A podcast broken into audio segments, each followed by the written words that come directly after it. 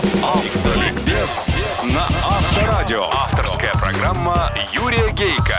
Автолюбители слушают Автоликбез на Авторадио.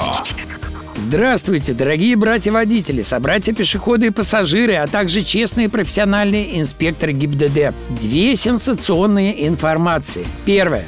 За последние 10 лет количество ДТП, связанных с парковкой, маневрированием на ней, увеличилось по всему миру более чем на треть и составляет около 40% всех ДТП. В России, думаю, эти цифры еще больше. Из-за стремительного роста автопарка. Теснотища на наших шоссе, городских улицах, во дворах невероятная. Автомобили от модели к модели укрупняются. Микролитражки вообще исчезли, а малолитражки вытесняются лакированными гардеробами. Мода на небольшой автомобильчик для женщины давно прошла и даже превратилась в противоположную. Теперь женщины, именно женщины, предпочитают джипы и кроссоверы в святой уверенности, что чем больше автомобиль, тем ей в нем будет безопасней. И мы, мужики, на это ведемся. И в этом, конечно, есть правда но не на парковке. Да и то, правда, небольшая, ведь чем больше масса автомобиля, тем сильнее его инерция и удар.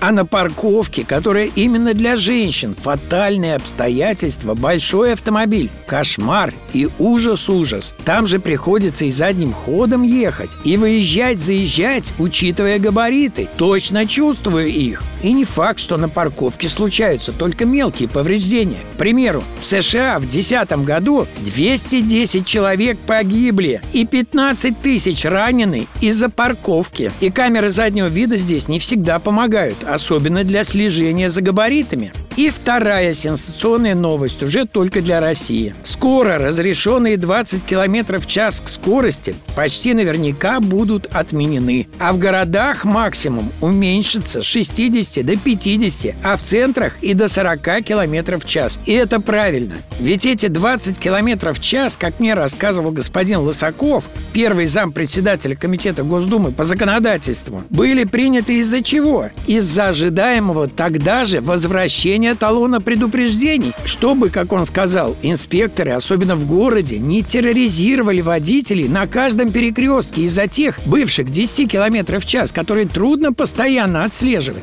Благие намерения. Но потом, когда талона предупреждений не случилось, то эти 20 км в час, приплюсовавшись к разрешенным 60, стали просто опасными и недопустимыми. Так что и 60, и 20 скоро наверняка будут уменьшены.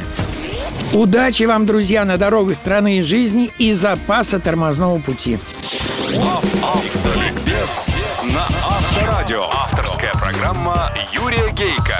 Автолюбители слушают Автоликбез на Авторадио.